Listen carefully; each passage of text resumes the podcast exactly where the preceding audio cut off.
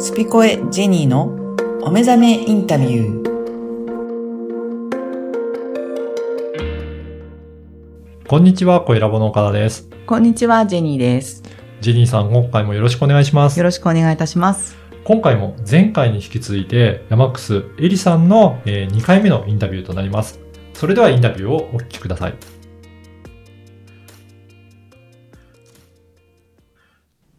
はい、それでは2回目ですけども、前回の、はいあはのい続き、あのね、エリちゃんはね、すごく、たくさん、あの、うんいろんなことが起きてて、そうなんですよ。ね、だから私がちょっと軌道修正しながら話しますけど、そう、とっちらかってんですよ。うんどちらかって言って全然いいです。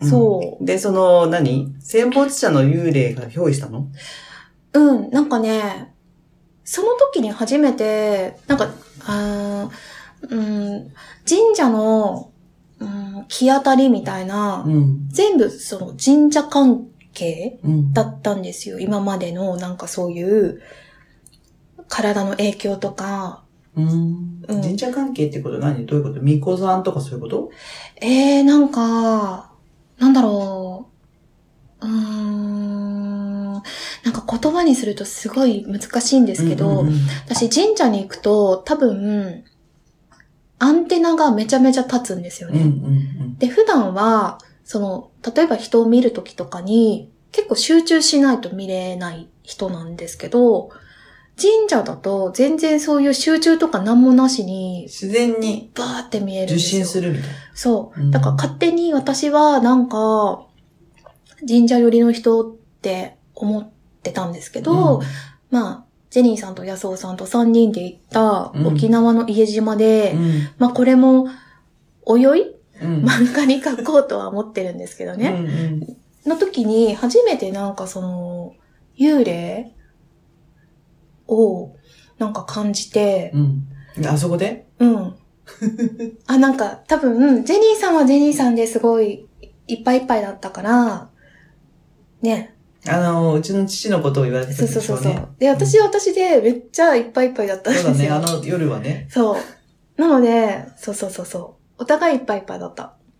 で、結局あれ、なんかね、東京で解決するんですけど、うん東京で全部なんか、その、供養してくださいみたいなのあ、をそうだよね。あ、そうその話をしましょえー、そうなのう。大丈夫その話しても。いいけど、うん、でもそれぐらいですよ。うんうん それはすごい私もびっくりしたんですけどあ、、そうなんですか。その家島の、うん。えー、どこだっけあの、場所の名前忘れてしまいました。なんかね、グスクって言われてうんうんる、城山、お城の、キャッスルの城に、うんうん、山うんっ。て書いて、グスクって呼ばれてる不思議な島がある、あ、不思議な山があるんですよ。でそこはね、ちょっと、あの、戦争時代にそ暗い歴史があるとこですよねう、。そう。うで、んその山の、うーん、手前うん。うに、んなんか洞窟があるんですようんうね。ん。そそれれでで。ブスクっていう山は全然そういう意味では暗くないのか。あ、す、えっ洞と窟ね。がやっぱり。あ、間違えた。えっと、えーっと、島の全面部分、うんうん。えーっと、ぐすくう、えーっと、その裏にお宿、んうん泊まってたお宿、うんうんうんその裏に、えーっと、その問題の洞窟があったんですよ。はいはいはい。で、お宿の、そのグスクの裏って、何にももう建物建てちゃいけませんみたいな、うんうんなんかそういうのが確か条例であるんですよそうね。で何もなかったもんね。そうう。ん。で、お宿はその条例ができる前の建物だから、ギリ、ギリセーフ。でもその、本当お宿の裏、裏っていうか、後ろって、本当真っ暗で、サトウキビ畑しかなかったですよね。うんうんうんうん。暗かったね。そう。で、えっと、なんかね、当時ね、安尾さんは魔法陣を使ってこう、うんなんか、やってたんですけど、うんうん夜中にそれが始まっうてん、なんか、そっちの裏の方から、なんか蛇が来てるなぁと思ったんですね。うん。で Z の形でなんか来てると思って。 Z。うん、んなんかどっか寄カクカクカっ、クっててそうそうそうそう、うんどっか寄って来てる。あ、お宿のお部屋の窓入ってきたなぁと思って。うん。あの日はさ、うん。あの、台風だったじゃん。台風が来るっていう言われてる。そうですね。 2日ぐらい前だよそうでね。すねだ。からそこで風も強かったし、うんそうちょっとこう、お宿的にもこ、そうなんかミシミシミシミシう、そ言ってるのもあったよねう、。そうう。んで、なんか安尾さんが ね、あのね、日が暮れた時にね、うんものすごい脅してくるんですよ。うん。で、えいちゃん、あんた、怖い思いちょっとした方がいいわよとか言 って、えーとかって最初なんかヘラヘラしてたんですけど、だんだん、あれそみたい本気だな。な、みたいな。そうう。で、そのなんか、魔法陣でなんか祝詞を唱えてる時だったかな。に、あ、なんか蛇が来たなと思って。で、あ、お部屋入ってきたと思って。そしたらなんか女の人の顔になったんですよ。うんめっちゃでかい。お部屋いっぱいの。で、こすっごい迫ってくる感じだったんですよ。で、なんか良くない感じがしたんですよ。ん。なので、あ、この二人を守んなきゃと思って、あら私睨みつけてずっとノリと唱えてたんですよ、実は。うん。ただ、なんか、ゼリーみたいにぐにゃぐにゃにその顔がなったから、とりあえず OK なのかなと思って、で、その後、あの、ジェニーさんのお父さんの話になったのかな、うんそれで、まあ、なんか怖いけど大丈夫かなと思ってたんですよ。で、その時に、えっ、と、私の肩越しに、から、なんかいいものが来て、うん。それで、その、ヘビ女の人の顔に、なんかバチーンってこう当たって、うんで、すごい、こう中和してるような感じがしたんですよねうー。んあっちからなんか来てると思って。うん反対方向から。じゃあ反対方向からいいものが来て、そう、のなんかヘね。ビかし、でヘビの女性が、そう。で、それなんに中和しかて、るってこと。そのお宿がね、すごい不思議な感じなんですよ。うんそこも。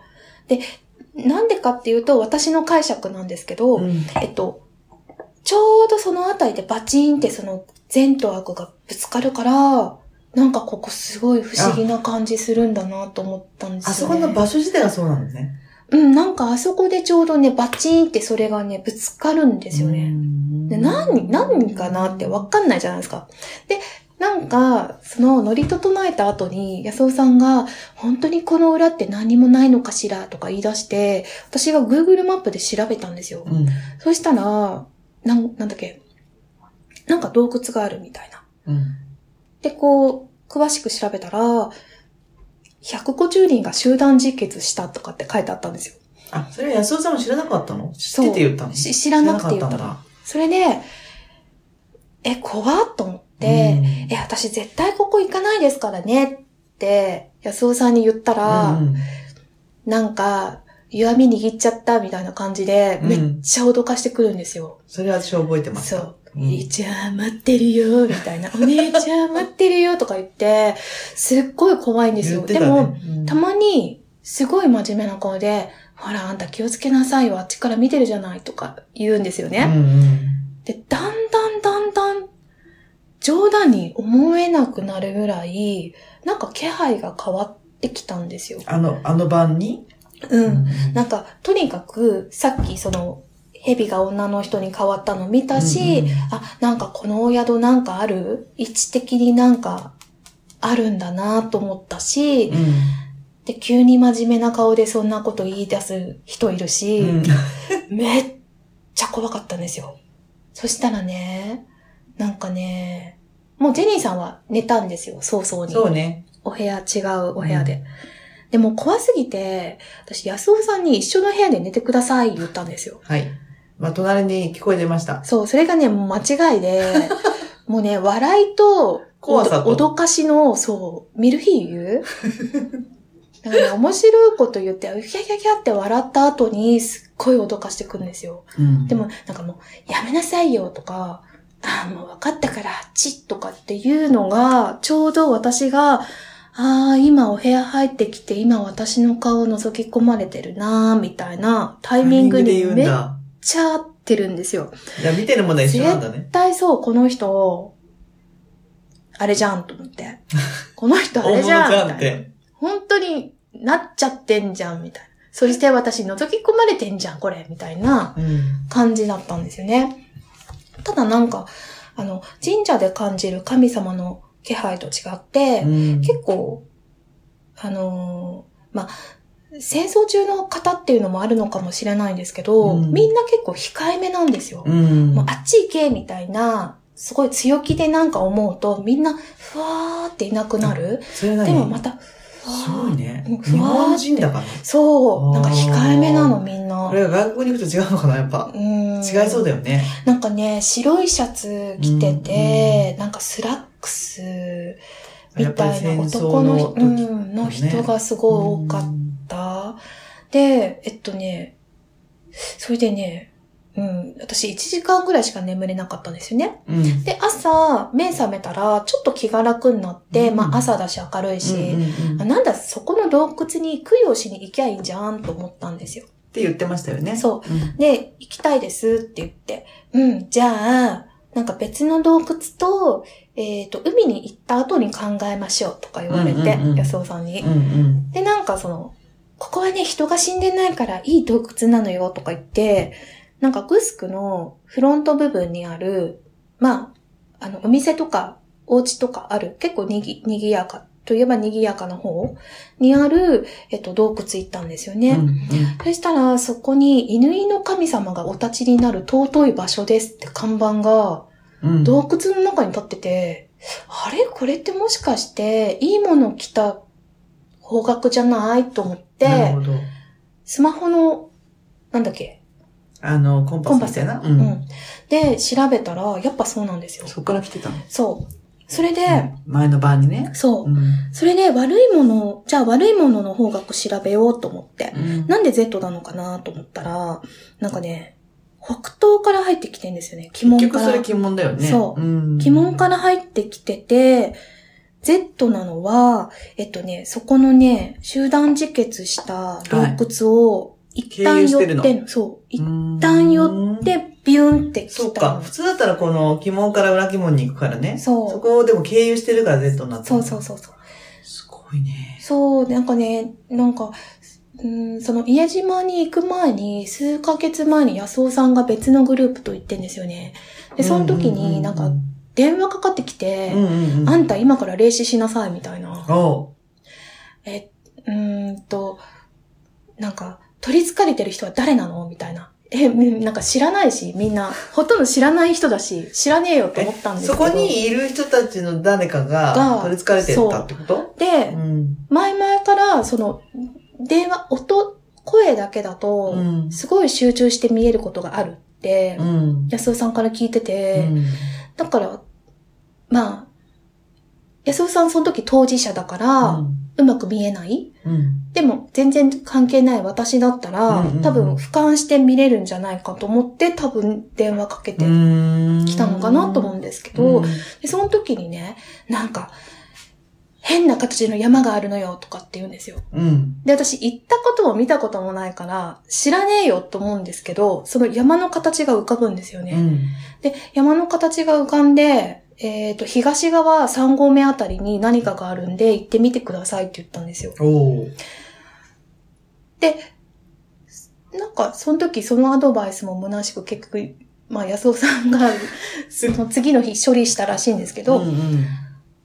なんかね、自分が実際にその家島に行ってみて、分かったんですけど、その山の三合目じゃなくて、そこかすってんですよね、その犬の神様が。なるほそこど。通って、うんうんえっと、来てるから、なんかそん三合目の東側のそこになんかがあるっていう風に見えた。うん。で、その山の形も、えっ、と、電話で、なんか変な形の山があってねって言われた時に見えた山とほぼ一緒だったうんんで、後から調べたうらん。なんか、うーん、そう。それでね、それで、えっと、結局台風が来るってことで、那覇にすぐ戻んなきゃいけないと。そうだよね。あそうの日は結局その前のそそうそうそうの洞窟に行って、うん。じゃあこれから行こうかって言った時に、寄ったその何あのビーチにね、そうそうそういそう。た、こう、あの、沖縄に遊びに来ている子供たちが、うん。みんなもう、あの、なんていうかな。帰り支度し帰てたり支度をしてて、それになんとなく気持ち が、あの、焦帰ろうぜ 焦ってね、聞いたらやっぱりみんなも行こうぜみたいそうなね急、なんか何、こう、ボートがうん。お休みになっちゃうかもしれないっていうことで、うん急遽こう、前倒しで帰るってことになそう。なっちゃったかそらう、そうそう。行けなかったんだよね。。そううんうん。う。でね、なんかね、すっごい嫌な気持ちになったの。その 時なんか私、すごいほら、ほがら、ほがらかな、春のくまちゃんみたいな感じじゃないですか。 何それわかんない。春のくまちゃうんんあ、もともとがなんか、基本がね。ね、そんな、お、そんなあれなのに、やっぱり那覇戻りましょうみたいになった時に、うんうん私ね、ジェニーさんと安尾さん嫌いと思った んですよ。なんかね、すっごい嫌になったの。わかんないけど。私も嫌われたんですか、そのそ時。それでね、うんそうそう、それで、うん。普段ない、そんなことは。うんうん。それでね、で、ほら、そうよ那。覇、那覇中に行ったらう、ん。豪雨だったじゃん。そう。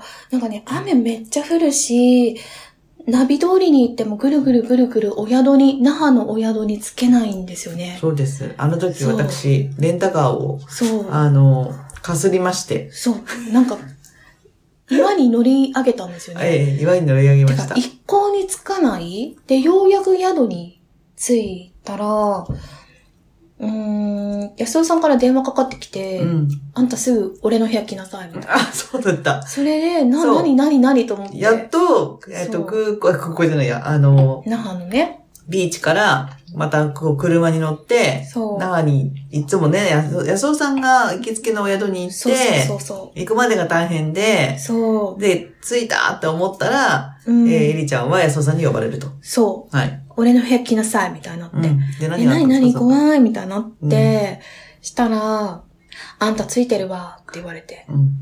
何がついてたの幽霊わか何んのない。わかんないわ。かんない。で、それでノリとあげられたの。なんかパンパンパンっつって、うん。パンパンパンって 背中すっごい叩かれて、たら、なんか、いつもの私に戻ったんですよ。だ春から、えり熊ちゃんはみた疲いれなやすいんそうなの。だよね。そうなの。で、その後、めっちゃいろんなものに取り憑かれて、今、まあ今に至るんですけど、うんうんうんそれ、で、えっと、なんだっけ。そうしたらね、すごいね、なんか、ほがらかな私に戻っうて、んうんキャッキャンみたいな、二人第一ピー森みたのい森の熊な。さんがそうそう。帰ってきまそう、しほた。がらかな春の熊みたいになって、大手記みたいになって、うんいつもの自分に戻り、そう、それでね、それで次の日に無事に飛行機乗れたんですよね。東京行きそうね。そうの。だったね。うん。で、那覇から東京に戻った。ただ私は、お土産を忘れた。そう、沖縄のお土産を大江戸線に全て忘れて帰った。うんうん。で、次の日に、あの、問い合わせたら、門前仲町にありますと。まあ、それがまたね、そう、門前なぜ仲町駅門に前仲町だ。ありますと。うん。えーじゃあ、えー日曜日に行こうと思ったんですよ。うん。なんかね、わかんないけど、日曜日に行こうって思った。それで、まあ、行ったんですよね。で、そのお土産を受け取る前に、なんかここにある神社行こうかなと思って、どの神社がいいかなと思って地図見たら、富岡八幡宮。八幡宮、そう、うんがあって、あ、なんかじゃあここ行こうかななんて行って、てこ見たてらこ歩いて行ったら、なんか張り紙がしてあって、うん。戦没者、供養、ごま抱き、みたいな。がその日だったのよね。そう、うんその日だけだったの。うんうんうんうん。で、それ見た時に、あ、もうこれは、そのごまたきに参加して、私たちを上に上げてくださいってことなのかなと。それは行きたかったんだけども行けなかった、その洞窟で自戒したう人ん。たちのための供養ってことよね。そう、まさしくそうなんだと思う。うんうん。それで、そのごまに、あの、家島の、うーん、戦没者の霊みたいなのを書いて、うんうんうんえっと、椅子に座ってたんですよ。うんその、あの、順番がね、うんうん車で。で、みんな来てって、150人みんな来てって、ここに集まってって、この木の上に乗ってって、すごい念じたんですよ。うんうんそしたら、ちっちゃい女の子がいて、うんうんさらにちっちゃい弟がいて、うん弟が怖た怖がってるからそっちに行けないって言うんですよ。うんうんで、なんか二つに髪の毛こう結んでる人、うんうんうん子で。うんで、大丈夫だよって、上に行ったらお水飲めるし、綺麗なお洋服着れるよって好きなものいっぱい食べれるよって。したら、あの、ごまきに乗ってくれたんですよね。なんか5、6人の男の人たちがすごく遠巻きに行けないみたいな感じで見てるんですよ。うん。うん。したら、多分ね、あんたついてるわって言われた時にパンパンパンって払った人なんですよね。5、6人。うん。男の人で、大丈夫ですって、あの時、そう、なっちゃったけど、うん大丈夫です。今日、今日こそもう全、全員上に上げましょうって、上げ、上げて、ううん。ーん、もう好きなもの食べて、うん。綺麗な服着ましょうみたいな、うん。思ったんですよ。で、私そういうことするの本当初めてだったんで、うん。合ってるかどうかわかんなかったけど、まあとにかく、必死だったんですようね。ん。うん。それで、あの、ごま炊き供養が始まって、日に自分の順番が来て、こう、くべたんですよね。うん。で、その後無事に、あの、駅でお土産をこう受け取って、うん。帰って、うん私3日間ぐらいずーっと寝てたんですよ。疲れちゃって。うん。うんってことは、おそらくこんなに体も、体力を消耗したってことは、まあ成功してるかなと思って。うん。でもわかんない。なんかその、うーん、なんかメソッドが全然そこは、まだ心霊系は確立してないんで、わかんない。うん、うん、で、そうですね。でもそのメソッドっていうのはさ、うんあの、やってみないとわかんないのと、うんもうその時の瞬時の判断そうですね、そうですね。が、結局、もうそうやって、こう、経験ということでどんどん確立していくから、うん。あの、それをじゃあ、例えば、あの、えー安尾さんにこれ合ってますかって言っても、それがあなたが合ってると思ったらそうなんでしょっていうことだと思うしさ。うん。なんかうね、んあの、全部を彼に聞くのはすごい愚問だなと思ってて、うんそれは自分で探すべきだし、うんうんうん私いつも思うんですけど、あの、うーん、人を見るときとかって、うんなんかまあその人の深淵を覗くわけですけど、うんあくまで私、えっと、トリュフを探す豚な んですよ。ね。あくま上で手。ね、その、例えね。うん。で、そのトリュフ、探し出したトリュフをどうするかは、その人次第と。そう、その人次第で、探す役目だけなんですよね、私は。うんうんうんでも、そこに私は真摯でありたいと思ってうんて、うんその役目のためには、うんいろんな体の代償とかやっぱあるし、うんなんかヘラヘラしてできるあれじゃないわけなんですよ。うんで、結構みんなから、いやーすごーいみたいな。えー、私もなんか前世見たいみたいな。えー、私も見てみたいみたいな言われるんですけど、なんかね、なんか違うんうんですよね。その、常になんかそのクリアにしとかなきゃいけないみたいな、なんかそういうのは常にあって、うんうんうんでもなんか、なんだろうな。あなたこうしなさいとか、あなたそれダメよっていうのは、やっぱその人間としての私が言ってるだけだから、うんうんうんそれは極力避けたいと思ってて、うんうん単にこう通すだけ。うんうんうん自分を使うと、だから、結そう局オラクルっていうかさ、うん。その、オラクルってまあ信託じゃないですうか。ん。それですよね。そうそう。まさに。なので、もうあくまうでん道具というか、そういうのに徹したいと思ってて、なるほどねうん。そしたら、うん、それについては、ちょっと、うん、 3回目にはい聞。きたいんです、聞きたいんですよ。なんならば、私が、やっぱり、こう、A ちゃんにね、うん。そのアラクル的ないろんなメッセージとか絵をね、うん。いただいたところから劇的に変わってるんでお、ー私自そう身なんでがすか。んでそれも交えて、嬉しいっす。あの、続いてまたお話をはい。お聞きしたいと思います。はい。はい。はい、いかがだったでしょうか今回もまた、あの、すごいお話をいただいたと思うんですが、聞いてみてどうでしたそうですね。結構こう、まあね、幽霊とかうんそういった取り憑かれるっていうような、あの、体験が、まあ彼女は明るく話してますけれどもうん多分あのーなんだろう大変大変な体験だと思いますし、うんまあ、体調もねあの影響してくるっていうことで、まあ、そういうことをあのー見ながらもあのーその安尾さんのうん。助けもありあの今に至ってるっていうこと、うん。っていうことと、まあやはりご自分のお役目が大きいってことを、まあ、日に日にうん実感してるんだなって思います。うん、はい。